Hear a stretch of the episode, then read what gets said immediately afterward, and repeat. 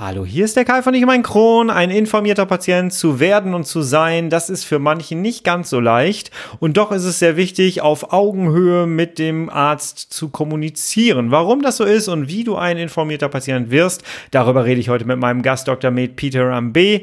Heute wird's unterhaltsam, witzig und sehr, sehr informativ. Bleib dran, wir hören uns auf der anderen Seite des Intros. Ich freue mich auf dich. Happy Friday!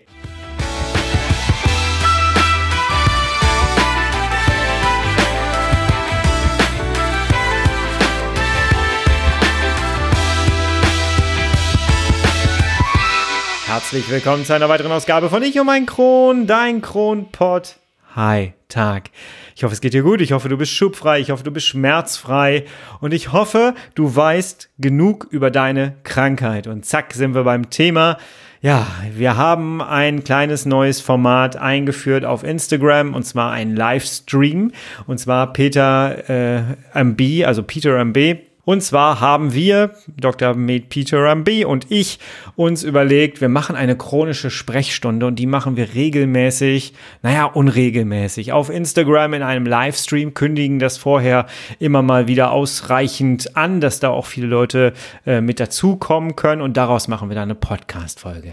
Heute hörst du die erste Folge und deswegen wird sich auch gleich so ein bisschen merkwürdiger anhören im Ton. Diesmal liegt es tatsächlich an Instagram, denn es war ein Instagram Livestream, den ich mir einfach rübergezogen habe. Ich versuche ihn so bestmöglich zu schneiden und Filter drüber zu legen, dass es, äh, dass es sich vernünftig anhört. Ähm, ich gebe mein Bestes, versprochen. Jetzt reden wir nicht lange, sondern wir starten direkt rein. Wie wirst du ein informierter Patient und warum ist es so wichtig, einer zu sein? Viel Spaß bei diesem, ja, sehr unterhaltsamen Gespräch. Tough times never last, but tough people too. Einen wunderschönen guten Tag. Hallo, guten Tag. Hallo. Wie geht's dir? Alles gut? Ja, mir geht's gut. Bist du schubfrei? Ich bin schubfrei. Ja, das, das, das hat dich getriggert, oder? Das gefällt dir. Ey, Kai, jedes Mal, wenn ich an dich denke und mit dir spreche, sage ich mal schubfrei. Ja. Finde ich, sehr, find ich sehr gut. Habe ich mir eingeeignet. ähm, ich sehe gerade, es wird schon fleißig hier in den, ähm, in den Chat geschrieben. Ähm, ich lese gleich nochmal, bevor wir enden, alles durch. Und ihr könnt auch gerne ein paar Fragen reinhauen. Wir gehen dann darauf ein. Aber erstmal wollten wir uns jetzt noch ein bisschen unterhalten und ihr könnt euch daraus, wie eine Podcast-Folge live, äh, ein bisschen was rausziehen. Vielleicht mache ich da sogar eine Podcast-Folge raus. Jawohl. Das wäre gut. Ja, können wir vielleicht machen. Du, Ja. wir, wollten, wir wollten uns darüber unterhalten, wie wichtig es eigentlich ist, ein informierter Patient zu sein. Und ich, äh, mir ist dieses Thema ganz wichtig und das ist aus unserer ersten Podcast-Folge auch schon so ein bisschen rausgekommen und aus seinem Buch auch. Ähm, ich bin schlecht vorbereitet, ich habe es gar nicht hier liegen, aber ich gehe davon aus, du hast es mit Sicherheit bei dir liegen. Äh, Ich hab's, ich, ich hab's auch nicht mit Sicherheit bei mir liegen, weil ich nicht, nicht zu Hause bin. Ähm, wir, wir haben ja letztendlich äh, vor dem letzten Wo äh, vor der letzten Woche haben wir eine gewisse Terminfindungsschwierigkeit gehabt. Ja. Und dann habe ich gesagt, das ist das Thema ist mir so wichtig, dass wir das unbedingt runterbringen ähm, sollten. Deswegen habe ich gesagt, wir machen das heute.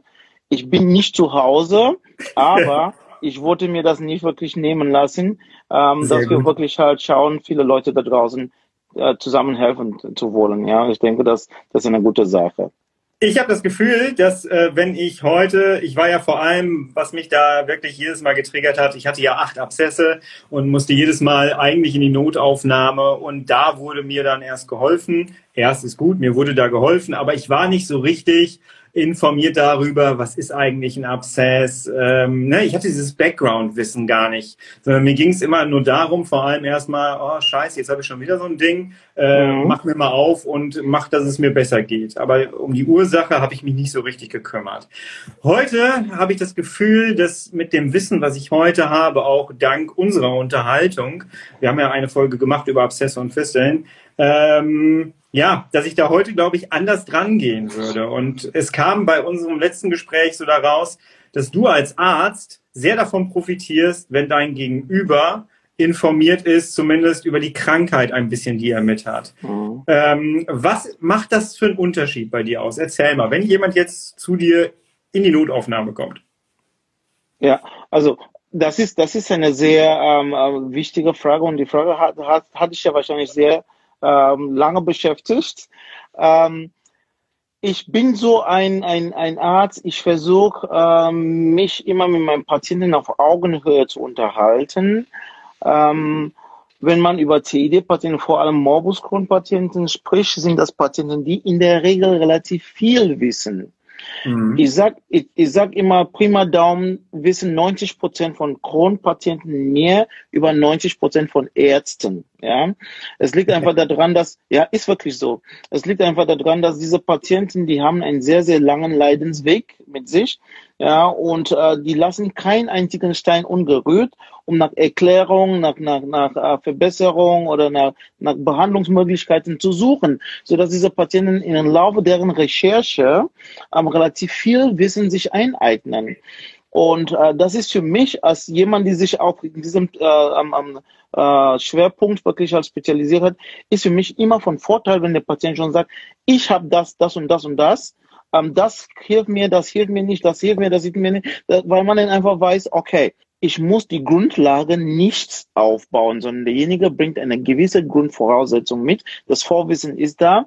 Und dann schaue ich nur, dass die Lücken, die jetzt in diesem Wissensstand zu füllen sind, gefüllt werden, damit ein rundes Bild entsteht, weil ein Mensch, der mir über seine Krankheit, über seine Beschwerden versteht, geht ganz anders damit um und hat ganz andere Vorstellungen, was hinter diese Beschwerden ähm, ähm, ähm, so stecken. Ja, das, also dieses Wissen, da ist wirklich halt das Wissen darüber ist schon viel viel, viel wertvoll, weil man relativ anders damit auch psychisch umgeht. Ja, das sind ja Leute, die wirklich sehr lange, einen sehr langen Leidensweg mit sich haben, die dann wirklich halt oh ja. zum Teil stigmatisiert werden, die werden zum Teil von Ärzten nicht ernst genommen, weil die ständig krank ausfallen, die werden von Kollegen und von äh, Bekannten, was weiß ich, auch von manchmal von Familienangehörigen nicht ernst genommen. Ja, und die werden dann wirklich halt zum Teil als Simulanten dahingestellt. Und ähm, ähm, zurück zu den Abzessen. Das ist, das ist das parates Beispiel. Mhm. Aber spätestens, wenn ein Patient fünfmal, nee, dreimal ein Abzess hat und blöderweise an der gleichen Stelle, müssen alle Glocken leuchten. Was ist da los? Warum hat dieser Mensch an der gleichen Stelle oder in der Nähe immer wieder Abzesse? Da muss man ein Level höher gehen, um zu gucken, was ist hier los. Und ähm, tatsächlich ist es so, dass halt, wenn man sich durch den Bank Patienten mit Abzessen anschaut, Patienten, die immer wieder mit Abzessen ähm, einen Arzt aufsuchen müssen, im Po-Bereich vor allem, wenn man diese Population, also diese Patientenkollektiv untersucht, findet man in circa 30 bis 40 Prozent von diesen Patienten Morbus Crohn. Das heißt, ein relevanter Anteil von Patienten, die mit Morbus Crohn unterwegs sind, die haben Fisteln. Ja, und es gibt, es gibt sogar, es gibt sogar für, für den Kliniker, kann man insbesondere den Morbus Crohn ähm, in Abhängigkeit vom klinischen Verhalten ja, einteilen. Es gibt den einen Crohn, der mag nur Engen, der mag Stenosen. Ähm, das sind Patienten, die viel mehr mit Darmverschlüssen in Krankenhäusern landen. Dann gibt's Crohn, ähm, die dann letztendlich auch nur Fisteln machen. Und die meisten von diesen Patienten haben Fisteln im Po-Bereich. Und die dritte Gruppe ist das, was sehr, sehr selten gesehen wird. Patienten mit Morbus Crohn, die keine Verschlüsse haben, also keine Stenose haben, aber auch kein Fisteln haben.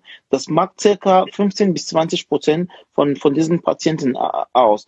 Das heißt, wenn man schon weiß, Morbus Crohn hat eine fistulierende oder ist eine fistulierende Erkrankung und man immer hin und wieder Fisteln da unten hat, muss die Frage gestellt werden, hat derjenige einen Morbus Crohn? Ja, und es ist, es ist ja, es ist ja auch so, und das ist eben das, was ich eingangs ähm, gesagt hatte, dass ich der Meinung oder nach, mein, nach meiner Erfahrung ähm, gehe ich davon aus, dass 90 Prozent von Crohn-Patienten mehr wissen als 90 Prozent von den Behandlern, weil wenn der Behandler muss ja sagen, verdammt Mensch, viermal Abzess, da müssen wir was gucken. Bei mir ist es mittlerweile so, der Kronpatient hat ja ein gewisses Stigmata, der hat einen gewissen Leidensdruck. Wenn ich den Abzess sehe, ist meistens so bei mir, dass der Patient spätestens beim zweiten Mal eine Darmspiegelung kriegt und beim dritten Mal ein MRT, weil dadurch versuche ich zu sagen, hat dieser Mensch einen Kron?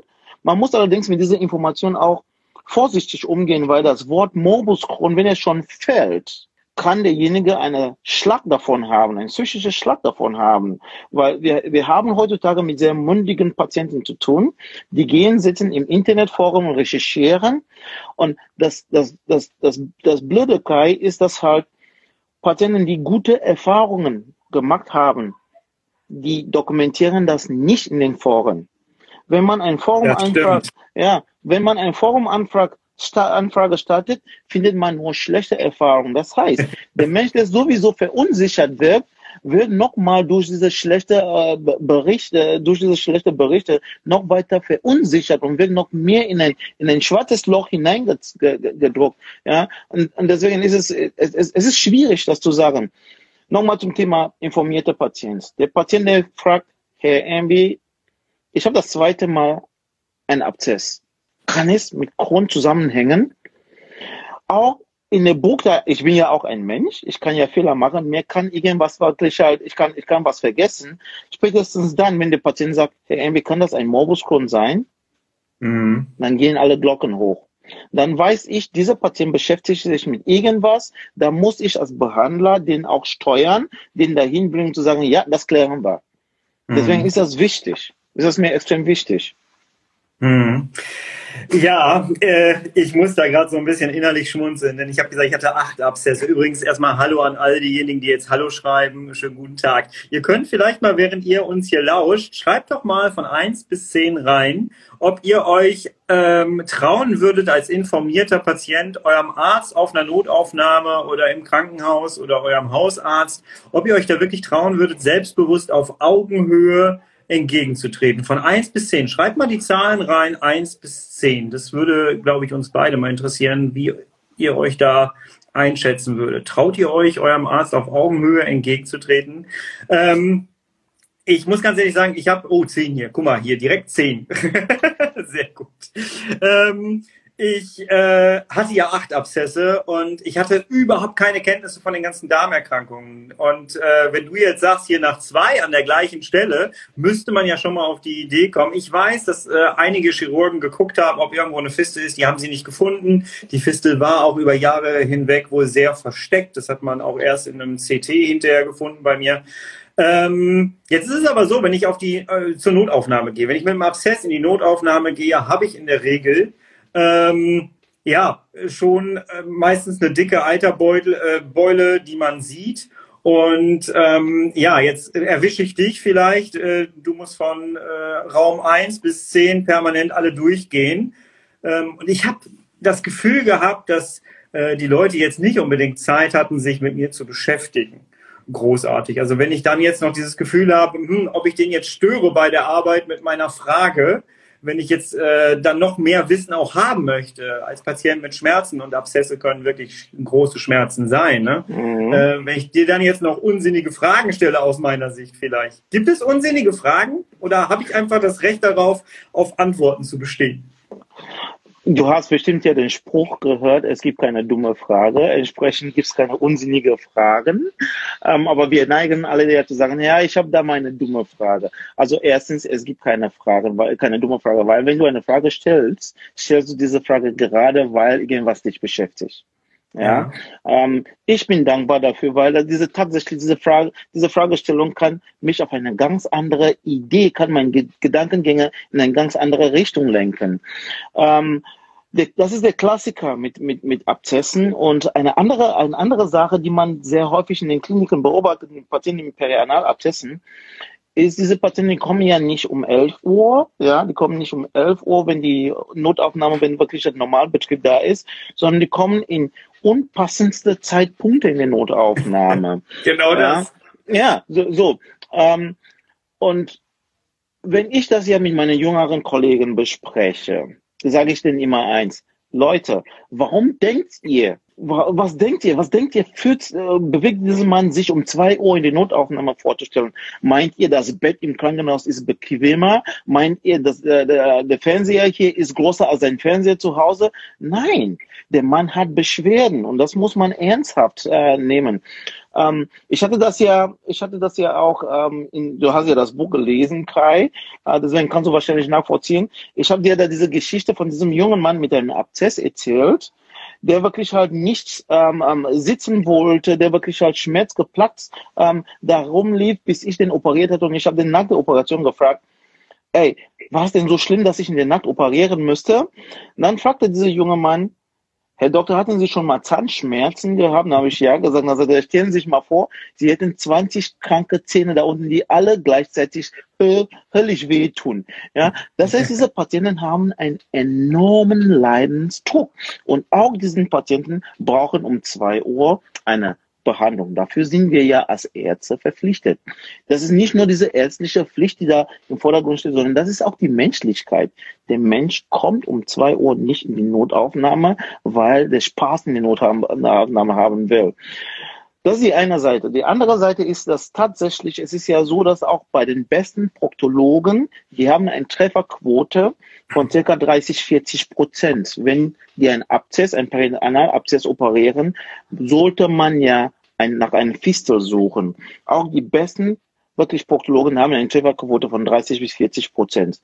Das heißt wiederum, dass halt von zehn Patienten, die reinkommen, gehen sechs raus, ohne dass man ein Fistel gefunden hat.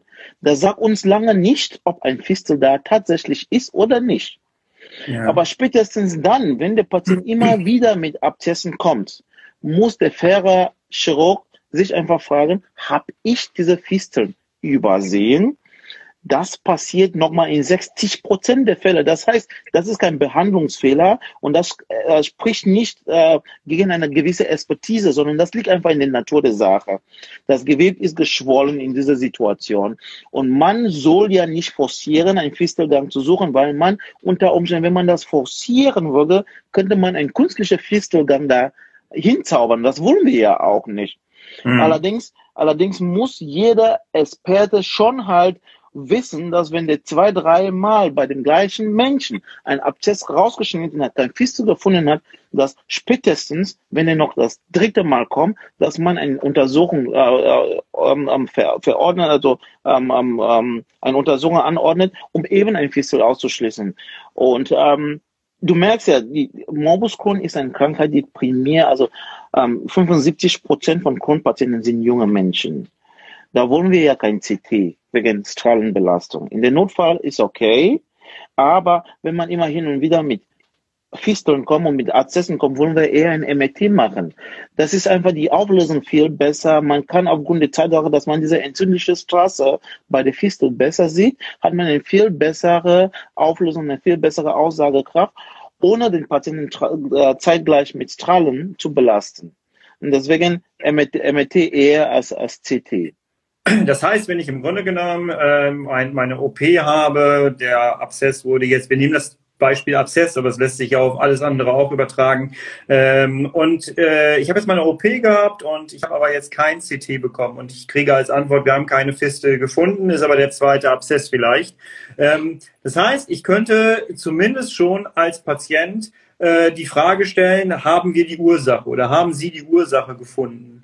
Das würde eigentlich doch schon das nächste in Gang setzen, oder sehe ich das falsch? Das müsste, das müsste das nächste in Gang setzen, wenn der Mensch, der dahinter ist, das Wissen hat. Ja. Das heißt, das heißt, wenn der Arzt weiß, dass durchaus ein Fistel als Ursache dieser Rezidive, also dieser wiederkehrende Abszesse sein kann, dann müsste der tatsächlich ähm, dankbar sein, dass du ihn ja auf diesen, äh, auf, auf diese, äh, darauf hingewiesen hat, dass man vielleicht mal andersweitig nachgucken müsste.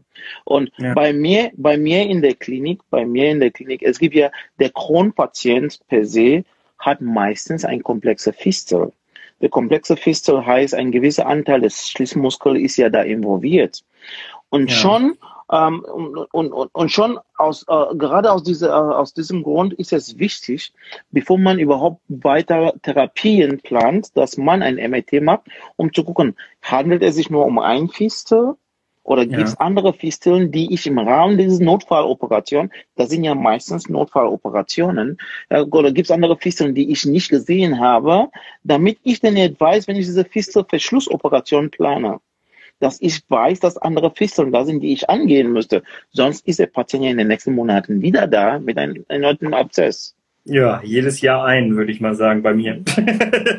ich habe hier gerade einen Kommentar gesehen. Moment, wo war er? Wo war er? Wo war er? Ihr könnt übrigens, wenn ihr wollt, gerne Fragen reinschreiben in den Chat. Äh, wir gehen da gleich nochmal drauf ein. Ähm, hier, ob man sich wohlfühlt, hängt sehr von der Chemie zwischen Patienten oder äh, Patientin und behandelnden Arzt, Ärztin ab.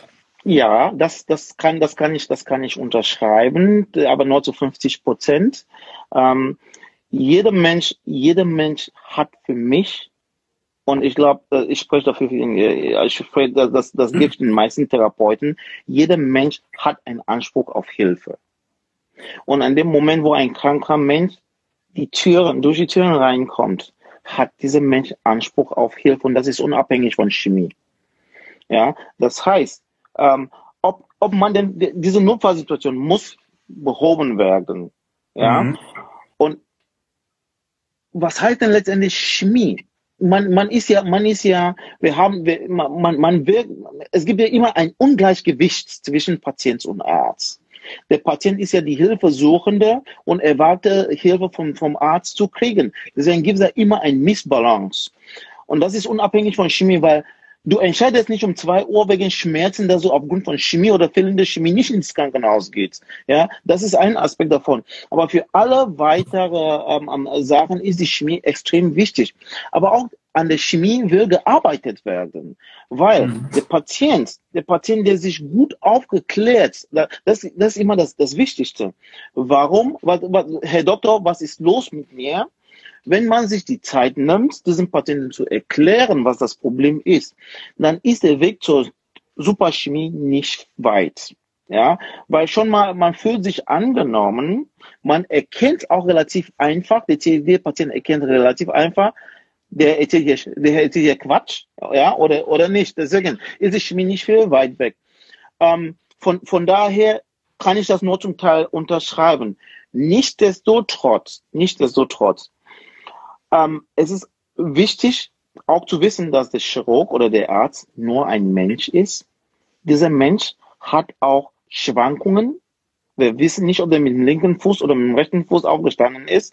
Wir wissen nicht, was auf seinem äh, Weg zur Arbeit passiert ist und so weiter und so fort. Deswegen ist es immer schön, wenn man diese Menschlichkeit schon mitbringt. Da, da, da ist die Chemie nicht viel weiter weg. Ja, ich lese hier gerade einen Kommentar. Ähm, warte mal. Ich habe jetzt, und ich interpretiere das jetzt, dass sie dich damit meint, oder jetzt hier äh, diesen Chat ähm, äh, Livestream. Ich habe jetzt nach 24 Jahren das erste, ich muss hier immer, du hast eine weiße Wand im Hintergrund. Warte mal, ich muss immer den Kommentar so machen, dass Ey, ich soll lesen Kai, ja, Kai, so wie, wie, so wie würde ich denn, so, stopp, wie, wie würde ich denn vor, vor, vor einem schwarzen Wand aussehen? Dann ich ja gar nicht mehr.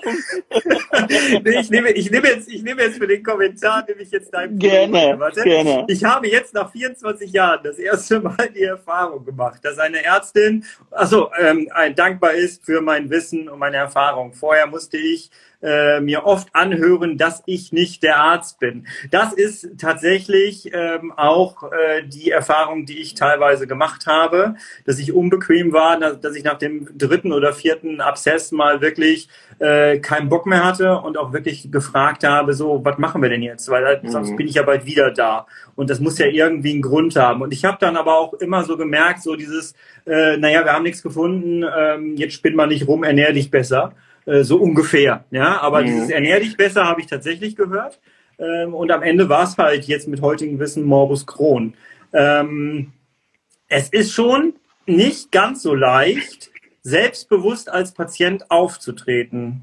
Würde ich jetzt auch genauso unterschreiben, wie äh, die Frau das hier gesagt hat. Also das, das unterschreibe ich auch sofort. Das unterschreibe mhm. ich auch sofort. Ähm, und, und das ist, das ist, das ist eben das, was ich meinte, dass die meisten Kronpatienten wissen einfach mehr als die meisten Ärzte, weil die Ärzte sich so wenig damit auseinandersetzen. Ähm, ja, und ähm, es tut mir leid, dass er so ist, aber das ist eine Situation, die können wir nicht ändern. Und mein Rat an, ähm, an, an, an, an diesen Menschen ist einfach, wenn sie da das Gefühl haben, ihr Arzt nimmt sie nicht ernst oder halt ihr Arzt will sie bestrafen, weil sie sich informiert haben, dann sind sie beim falschen Arzt. Mhm. dann ist man einfach beim falschen Okay. Arzt. Ja? Das ist, eine Ans- Ansage. das ist meine Das ist Meinung. eine Ansage. Und ich finde es Das- ganz wichtig, dass die Ansage von dir als Arzt kommt, weil wenn ich das jetzt sagen würde, wäre das eine andere Sache, als wenn du das Nee, sagst. absolut, absolut, absolut. Weil sogar in, im Grunde genommen, im Grunde genommen, ich freue mich immer, wenn ähm, mein Patient mich anruft und sagt, ich habe das und das Problem wieder und das letzte Mal, dass ich dieses Problem hatte, habe ich denn gemerkt, okay, ähm, wenn ich mal ähm, wenn ich mal aufgrund von irgendwelchen anderen Sachen habe ich mein Entivio nicht gespritzt, dann habe ich gemerkt, dann kriegt's bei mir ja schon, dass derjenige, der sich jetzt bei mir meldet und Hilfe sucht, schon eine Vorstellung hat, was eine mögliche Lösung da sein kann. Da bin ich dankbar dafür. Da bin Ja. ich dankbar dafür. Und das ist das, was wir vergessen. Als Arzt kann man viel von seinen Patienten lernen. Ganz viel von seinen Patienten. Satz. ja, wirklich. Ja, ich habe die Weisheit nicht mit dem Löffel gefressen, sagen wir mal so, ja. Und es gibt, jeder Patient ist ein Individuum. Und wie Cortison bei einem Patient reagiert, ja, ist vielleicht mal ganz anders wie bei dem anderen Patienten. Und deswegen muss man immer diese in- die individuelle ähm, Aspekte berücksichtigen. Und Ja. wir haben ja mittlerweile in der Medizin, wir sagen immer personalisierte Therapie. Ja, wir Mhm. nehmen per- personalisierte Therapie. Das heißt für mich, dass der Patient mit Morbus Crohn, wir müssen gucken, ist das ein Patient, der eher Infliximab braucht, der Azathioprine braucht und, und so weiter und so fort. Diese Bandbreite müssen wir ja halt ähm, testen. Und das ist die Schwierigkeit in der Behandlung von diesen chronisch entzündlichen Darmerkrankungen, weil das Medikament, was super bei Patient X funktioniert hat, hat gar keine Wirkung bei Patienten Y. Ja, und, und, und, und das ist das, das muss man einfach wissen. Und wenn der Patient schon ein gewisses Wissen mitbringt und sagt, nee, das hat ich schon probiert, das hat nicht funktioniert, das hat ich probiert, das hat nicht funktioniert, das und das und das, das dann weiß man, dann, dann macht mir da wenig, weniger Kopfschmerzen, weil ich mal ja schon auf, auf, aufgrund der Angabe des Patienten viele Sachen aus, du, äh, durchstreichen kann. Das macht Ja. mir das Arbeiten deutlich leichter an sich. Zumal ich auch mittlerweile gelernt habe, dass das, was ich empfinde, wenn ich äh, wirklich empfinde, mir hilft das Medikament nicht, dieses, dieses nicht und davon wird mir übel oder so, dann ist das ja mein Empfinden. Und äh, mein Empfinden ist ja dann in der Regel richtig. Und äh, sollte auch dann erstmal nicht in Frage gestellt werden, sondern sollte nach Alternativen gesucht werden. Ne? Aber auch da habe ich wirklich, ich habe tolle Ärzte kennengelernt, gar keine Frage, aber auch da habe ich tatsächlich andere Erfahrungen machen müssen, leider. Ich würde gerne, bevor wir gleich nochmal darüber reden, ob es reicht, wenn man einfach googelt, um informierter Patient zu werden, ähm, mal eben kurz noch einen Kommentar hier vorlesen. Und zwar, ich wurde letztes Jahr im August operiert, Abszess wurde entfernt und Blindfistel und insgesamt 50 Zentimeter Darm. Kein Gastro nimmt mich auf wegen Corona. Was soll ich da tun? Hatte bisher keine Nachkontrolle. Puh, das ist, äh, das, das, das ist schwierig. Also, ähm, ich sag immer meinen Kronpatienten, nicht jeder Schruck kann Morbus Crohn operieren. Und da sage ich auch, jedes Mal, wenn ich auf Kongressen bin, mache ich mir Feinde unter der Gleichgesinnten, weil ich immer sage, Leute, ihr seid super Chirurgen, klar. Aber wenn es um CID geht, muss man ganz bewusst entscheiden, wie man vorgeht. Ich krieg schon Bauchschmerzen, wenn ich höre, dass 50 Zentimeter Darm entfernt wurde. Und ich hoffe, dass es kein Dünndarm war. Ja, ich, ich hoffe, dass es, ich hoffe, dass es äh, kein Dünndarm war, weil das ist eben das. Es ist, es muss immer klar sein. Morbus Crohn wird durch eine Operation nicht geheilt. Das ist ein Grundsatz, das muss man einfach wissen. Gleichzeitig Mhm. ist es ja klar, ohne Darm kann der Mensch nicht leben. Das sind zwei Grundsätze, die man einfach wissen muss, wenn es um die Behandlung von Morbus Crohn geht.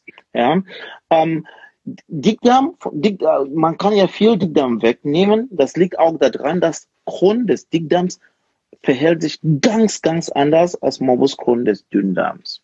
Die Ja. Therapieoptionen sind ja ganz anders. Ja, und erfahrungsgemäß ist es so, dass halt, wenn man viel mehr Crohn des Dickdarms hat, hat man ganz wenig Problem mit Dünndarm, sodass durchaus eine Darmentfernung dazu führen kann, dass der Mensch über lange Zeit, über Jahre, über 30 Jahren, ja, durchaus kein Problem mehr mit Morbus Crohn hat. Diese Fälle gibt's.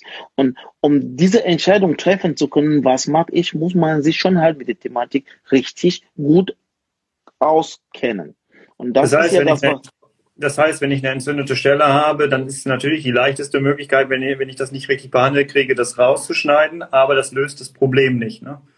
Genau, das heilt den Morbus Crohn nicht, das löst das Problem, was Hm. diese Darmteil äh, betrifft, schon. Denn Mhm. diese Entzündung ist weg, die Enge ist weg, der Fistel ist weg, aber der Morbus Crohn ist nicht weg.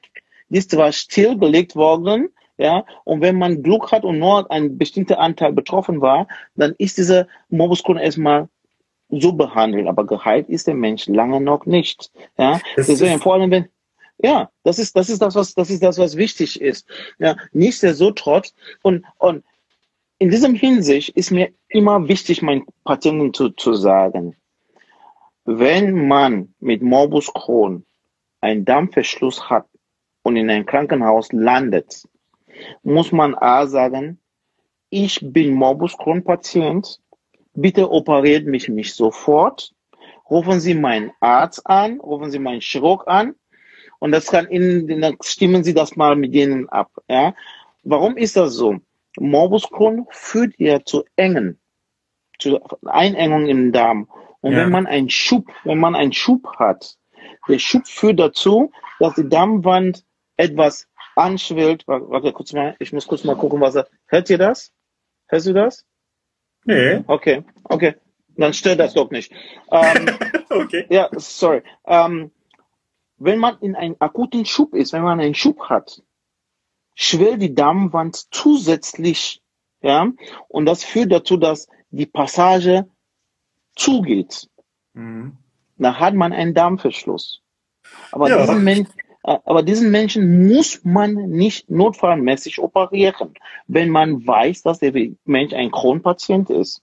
Und da kriegen die in der Regel bei mir, kriegen die für zwei, drei Tage eine Stoßtherapie, Cortison, da bringen alle anderen Medi Medikamente gar nicht. Cortison führt dazu, dass diese Darm, diese, diese, ähm, ähm, dass diese, diese Schwellung vom Darm, von den Darm zurückgeht und dann ist die Passage wieder da. Deswegen ist es wichtig, wenn man denn in die Grundsituation, wenn, wenn, wenn man in die Grundsituation hinein operiert, dann opfert man einfach viel zu viel Darm. Und Ja. der Darm ist sehr wichtig. Und deswegen ist das, äh, das meine ich damit. Ähm, ich weiß nicht, ob ich damit die Frage jetzt beantworte. Das Kommentar, ähm, bin ich auf das Kommentar eingegangen? Ich weiß es nicht. Moment, ich muss mal eben wieder zurück. Ich muss eben wieder zurück. Warte. Was soll ich da tun? Was kann sie tun, wenn äh, ihr Gastro, kein Gastro nimmt mich auf wegen Corona? Ja, also ähm, ein Gastro wird sie auch nicht aufnehmen. Es gibt ja keinen Grund, stationär aufgenommen zu werden. Ich empfehle immer alle Kronpatienten, dass die sich von einem Gastroenterolog, der eine Expertise in TED hat, ähm, betreuen lässt. Ja, das heißt, man geht den, man, man geht den regelmäßig zu diesen Kollegen. Auch in Covid-Situationen, in Covid-Zeiten kann man ja, wenn, wenn, wenn, wenn es dringlich ist, kann man immer ähm, seinen Gastroenterologen kontaktieren. Ja. Und wenn es, wenn es, wenn es wirklich halt, wenn alle Stricke reißen, auch mit Covid werden Patienten stationär ge- gesehen oder aufgenommen, wenn die krank, äh, krank sind. Das heißt, wenn dieser Mensch denn jetzt krank ist und auf Hilfe angewiesen ist, dann bitte nächstes Krankenhaus gehen, dass man wenigstens die, die, die, die Notfallsituation beseitigt. Ja. Ich gucke so ein bisschen auf die Uhr. Instagram lässt immer nur 60 Minuten zu. Deswegen ähm, lass uns mal ganz kurz, bevor ich hier noch ein paar Sachen vorlese. Ähm, unsere Idee übrigens mit äh, der chronischen Sprechstunde geht gerade auf. Ich glaube, wir sollten das immer in diesem Format machen als Livestream und dann als Podcast. Ich finde das gar nicht so schlecht. Sehr schön. Und ich glaube, Sehr es schön. kommt bei euch da draußen hier gerade auch an, oder? Wenn, wenn ihr dafür seid, wir machen sowas nochmal, sowas öfters und ihr kommt vielleicht auch öfters zu Wort, genau, dann haut mal ein paar Herzen rein. Ich glaube, es wird angenommen, auf jeden Fall. Ähm, lass uns mal ganz kurz darüber reden. Reicht es, ein informierter Patient zu werden, wenn ich einfach nur Google Darmschwierigkeiten? Wie kann ich noch, äh, wie, wie finde ich vertrauenswürdige Quellen oder reicht mir Google? Ähm, Google reicht äh, meiner Meinung nach nicht, weil wenn man googelt, findet man ja, äh, man kann relativ viel finden, ja. Man findet eine Masse an Informationen. Die Qualität lässt allerdings zu wünschen übrig. Der Algorithmus mag Krebs sehr gerne.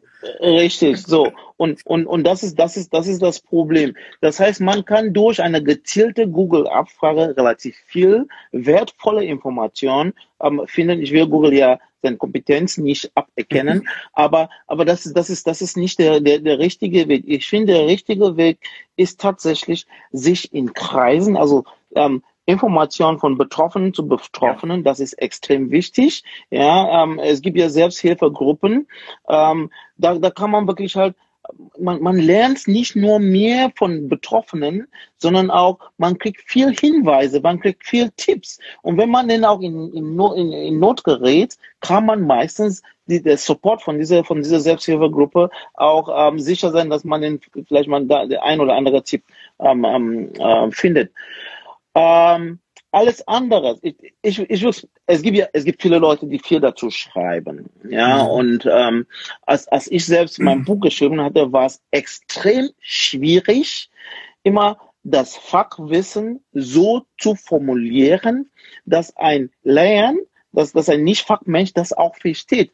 Und, und ähm, wenn ich, wenn ich so, so super Feedbacks äh, zum Buch kriege, vielen Dank dafür für die tolle Feedbacks. Und ähm, nochmal, ich freue mich, wenn diese Feedbacks dann auch zu Rezensionen an den entsprechenden Plattformen führt. Ähm, und das ist das, was diese Feedbacks mir äh, widerspiegeln, dass man dieses Buch versteht. Und das ist ja. eben das, was wichtig was, ja. wie, wie, wie kann ein Mediziner ein Problem skizzieren, dass der Betroffene das versteht? Und er fehlt mir sechsmal irgendwo was nachzuschlagen. Und das, das, das ist das, was schwierig ist bei diesen ganzen An Abfragen. Ansonsten, ähm, also ich finde, ich finde Selbsthilfegruppen sehr gut. Ich finde das Austausch unter Gleichgesinnten auch sehr gut. Man will ja nicht immer jemand haben, der wirklich halt ein ein Stenose bei Crohn hatte, also ein Verschluss bei Crohn hatte, ja. Aber wenn man viele, viele Leute fragen in einer Gruppe, wird man schon irgendwann mal da jemand finden, der diese Erfahrung gemacht hat. Und dann kann er, der, der informiert sich oder der ist ja damals auf, gut aufgeklärt worden und kann diese Information weitergeben. Persönlich ist es so, dass halt für mich, wenn mein Patient eine gezielte Frage hat, wo ein Wissenslücke entsteht, bin ich immer dankbar, diese Lücke zu schließen. Das ist auch von Arzt zu Arzt anders. Ja, ja. Äh, ich habe dir ja damals zurück, ich kriege ja nichts von deiner, von der Werbung, wenn ich Werbung für dein Buch mache, aber ich habe dir damals, so sind wir ja in Kontakt gekommen, ähm, dass ich dir geschrieben habe, ich habe das Buch in einem Rutsch durchgelesen, eine gesamte Nacht, ich konnte es nicht mehr weglegen. Und äh, ich habe mich äh, auf der einen Seite gefreut, dass es dieses Buch gibt, auf der anderen Seite war ich stinksauer, das habe ich dir geschrieben, ähm, weil dieses Buch hätte mir wahrscheinlich ein paar Jahre eingespart, auf jeden Fall ähm, weil ich dadurch einfach immens viel mehr Wissen hatte, ähm, auch nach meiner ganzen Geschichte mit dem Darmriss. Ich habe viel mehr Sachen besser verstanden ähm, und deswegen, ja, solche Dinge sind sehr, sehr wichtig. Lass uns noch mal eben kurz ein bisschen äh, durch die Kommentare gehen, damit hier keiner umsonst seine Zeit investiert und einfach was reinschreibt, was wir dann übergehen. Ähm, Ihr merkt auch vielleicht, ich lese bewusst eure Namen nicht vor. Das hat einfach den Grund, wenn wir daraus einen Podcast machen, dass euer Name nicht irgendwie einfach so im Internet rum, äh, rum, rumfliegt, auch wenn es ein Nickname ist. Aber ich finde, da kann man trotzdem Rücksicht drauf nehmen, gerade bei so privaten Sachen hier. Ähm, danke, Doc, für die interessanten Informationen. Ich wünsche euch ein schönes, gesundes Wochenende. Herzlichen Dank, dir auch. ähm, ja, dann gibt es hier ganz viele Daumen rauf. Und hier, was macht Frau, wenn sie Osteoporose hat und es zu einem Schub kommt? Ja, das ist äh, Frau Osteoporose Schub. Die Frage ist, wie viel Cortison hatte Frau denn halt ähm, als Basistherapie gehabt? Das ist, das ist ein ernsthaftes Problem. Und wir wissen heutzutage, dass Cortison ähm, nicht als Dauer Therapie für Morbus Crohn auch nicht mal für Colitis geeignet ist, weil langfristig kommt es wirklich zu heftigen ähm, ähm, Nebenwirkungen. Ähm, es gibt sogar auch tatsächlich dazu eine klinische Einteilung des, des äh, Morbus Crohn. Das nennt man Cortisonabhängig und Cortisonunabhängiger Morbus Crohn. Das heißt, der Patient, der mehr als zwölf Wochen Cortison braucht, um wirklich Beschwer und in höherer Dosis, um beschwerdefrei zu werden, hat ein Problem, hat wahrscheinlich eine Cortisonabhängige Sache. Ähm, und da muss man diesen Patienten relativ schnell umstellen, weil eben es zu Komplikationen kommt. Und eine von diesen Komplikationen ist letztendlich Osteoporose, weil Cortison führt, die Cortisoneinnahme führt dazu, dass die Aufnahme von Calcium ähm, ähm, äh, gestört wird und dazu kommt dann noch vermehrt äh, Resorption, also aus dem Knochen wird diese Kalzium, was im Körper jetzt fehlt, aus dem Knochen entzogen, sodass es zu Osteoporose kommt. Das ist eine schwierige Sache. Man muss A, achten, dass man ähm, genügend Kalzium und Vitamin D ersetzt bekommt. Äh, Vitamin D ist ja schon ein sehr wichtiger ähm, ähm Nahrungsergänzungsmittel, was man denn bei Morbus Crohn schon und äh, bei der CED sowieso halt darauf achten muss. Ja, mhm. dann äh, muss man also Kalzium und Vitamin D ist ganz wichtig. Da muss man noch mit seinen Gastroenterologen sprechen. Was kann ich, was brauche ich, damit ich weg von Cortison komme? Und ja. wenn alle Stricke reißen, dann, äh, das ist eben das, was, woran viele äh, äh, Kollegen nicht denken. Wenn ich hohe Dosis Cortison brauche, um Crohn zu kontrollieren und alle anderen Medikamente funktionieren nicht, muss ich mit einem Chirurg mich unterhalten, ob das Problem mit einem limitierten chirurgischen Eingriff gelöst werden kann, damit man weg von Cortison kommt. Und das, mhm. das ist, das ist so mein Rat äh, in diesem Fall. Ja, ja. Sehr schön. Ich hoffe, das hat dir hier weitergeholfen an die äh, Person, die die Frage hier gestellt hat. Ähm, ich möchte ganz gerne, jetzt kommt der Sozialarbeiter zum Schluss nochmal raus, äh, ich möchte ganz gerne das aufnehmen, was ich jetzt auch ein paar Mal gelesen habe. Ähm, es gibt, äh, um ein informierter Patient zu werden, den DCCV. Ganz wichtig, auch ich als Sozialarbeiter bin Mitglied vom DCCV, äh, zahle da jeden Monat meine fünf Euro und finde diese ganzen Informationen richtig gut. Das ist richtig gut aufgearbeitet. Da habt ihr sichere Quellen, äh, äh, ich habe auch gerade ein paar Mal hier gelesen, Google verwirrt mich mehr, als dass es mir Hilfe gibt. Ich glaube, darauf wollten wir beide ja auch hinaus. Mhm. Äh, dann gibt es für Selbsthilfegruppen, wenn ihr die richtige Selbsthilfegruppe finden wollt, die Narcos, da wird bei mir auf dem Podcast demnächst auch nochmal was kommen, äh, kann ich schon mal so ein bisschen spoilern. Äh, auf der Narcos findet ihr Seite, auf der Internetseite der Narcos findet ihr ganz, ganz viele äh, Selbsthilfegruppen, auch in eurer Region, in eurer Stadt, in eurem Dorf drumherum. Äh, da wird euch auf jeden Fall geholfen. Ähm, Facebook-Gruppen, ganz, ganz wichtig, kann der Einstieg zur Selbsthilfegruppe sein. Mir persönlich, bei meinem Stoma damals, bei meinem, nach meinem Darmriss waren diese Facebook-Gruppen Gold wert tolle Menschen kennengelernt, die teilweise schon drei, vier Schritte weiter waren als ich selber damals, weil sie schon Dinge durchlebt haben und mir Tipps geben konnten. Und äh, ja, und zum Schluss, willst du nochmal Werbung für dein Buch machen? Hilft ja auch. ja, ja, Werbung für mein Buch. Wer kennt mein Buch denn noch nicht? Also ähm, ich, ich bin ja, ihr merkt, ich bin ja relativ äh, aktiv unterwegs. Das liegt einfach daran, dass ich so viele schlechte Erfahrungen mich, miterlebt habe und ich frage mich, warum. Das muss ja nicht sein. Wir brauchen, ihr muss informiert sein, was denn wirklich halt, welche Behandlungsoptionen für euch da draußen, da, da, da, da draußen äh, zur Verfügung ist. Das Buch, weil alles, was mit dem Darm zu tun hat, hat wieder irgendwie direkt oder indirekt irgendwas mit dem Po zu tun hat. Ja? Mhm. Deswegen heißt das Buch, wenn der Po Hilfe braucht, auch so originell, ähm, ähm, ähm, ähm, wirklich diese Titel. Und ich bin froh, dass ich das Buch tatsächlich so genannt habe. Das Buch findet ihr überall, ähm, was weiß ich, Amazon, äh, Book.de und was weiß ich, alle, alle Portals, die gibt's als Print ähm, und die gibt auch als ähm, ähm, ähm, elektronisch, ja, Kindle-Version. Also guckt mal rein. Ähm, ich hoffe, dass ich so alles da verständlich abgebildet habe und ähm, ja, das schafft schon jemand Buch, ist super. Freut mich. Vielen Dank. Das, das, wollten wir jetzt triggern. Herzlichen Dank genau. dafür. Und für die Leute, die das Buch schon gelesen haben, ich freue mich auf Rezensionen.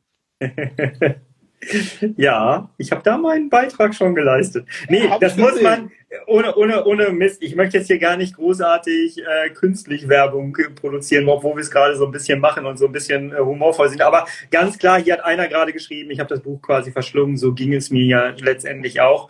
Äh, ich habe komplett eine Nacht durchgelesen, es war sehr, sehr schön auf jeden Fall. Ähm, und es hilft einfach, seinen Wissensstand hochzubringen. Und es steht bei mir nicht nur im Regal, sondern ich gucke immer mal wieder rein, gerade auch bei der Produktion von Podcast-Folgen, wo ich mir einfach nochmal angucke, was hast du da nochmal zugeschrieben. Und ja, ich glaube, Ähm, ich habe gerade ein paar Mal gelesen, äh, dass man uns dankt für, diese, für diesen Stream und dass das cool war und dass wir toll sind. Herzlichen Dank euch zurück. Ähm, ich glaube, wir machen das jetzt öfters. Wir hatten ja schon die Idee, so eine kleine chronische Sprechstunde zu machen, habe ich gerade schon gesagt.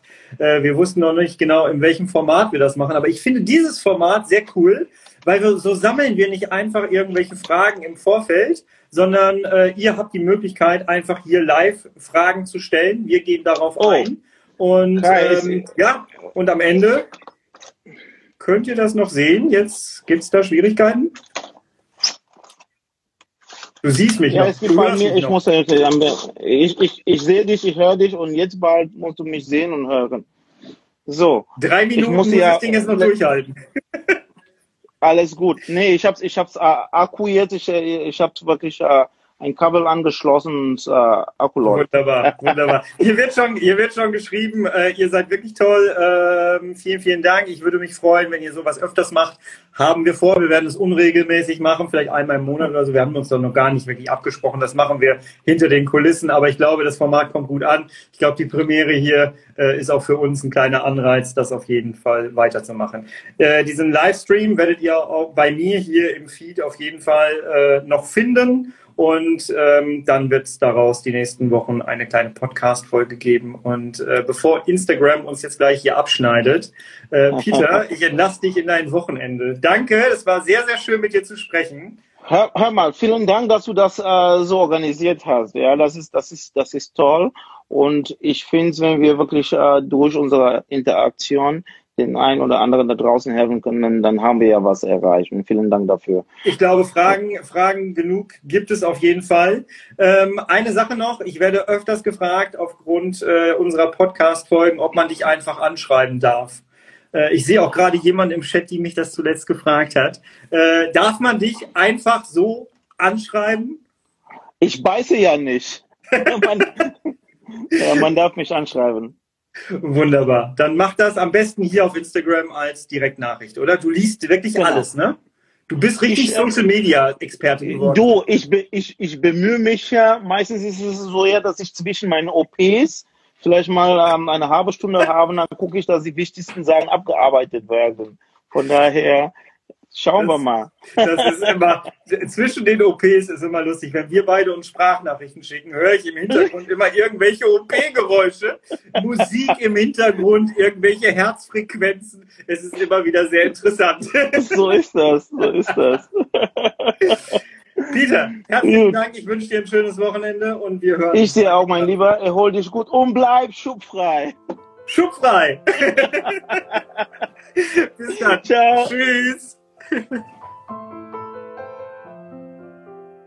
Peter, herzlichen Dank für dieses Format hier. Ich glaube, unsere Einstandsfolge ist sehr, sehr gut gelungen. Wir haben ja schon gesagt, wir machen das noch mal ein paar Mal öfters.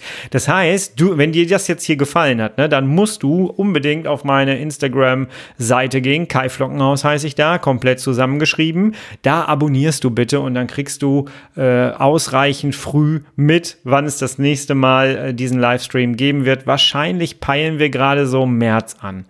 Nur, dass du schon mal Bescheid weißt. Jawohl. Ich hoffe, dir hat das Ganze hier gefallen. Das Buch findest du natürlich auch hier unter dieser Folge verlinkt, ist ja ganz klar. Ähm, ja, wir haben ein bisschen viel Werbung für dieses Buch gemacht, oder? Aber ganz ehrlich, ich äh, bin nicht so der Werbefreund, äh, der hier permanent irgendwelche Werbeanzeigen äh, erzählt, sondern ähm, wenn hier irgendwas beworben wird, dann äh, stehe ich da auch komplett hinter und bei dem Buch kann ich das auf jeden Fall. So, wir hören uns nächste Woche wieder. Bis dahin bist du bitte herrlich schubfrei. Jetzt muss ich schon ein bisschen lachen nach dem Interview. Äh, du bist bitte herrlich schubfrei, denn es ist sehr wichtig, dass du das bist. Bis nächste Woche. Mach's gut und ja, ich bin mal raus, ne? Genieß dein Wochenende. Ciao.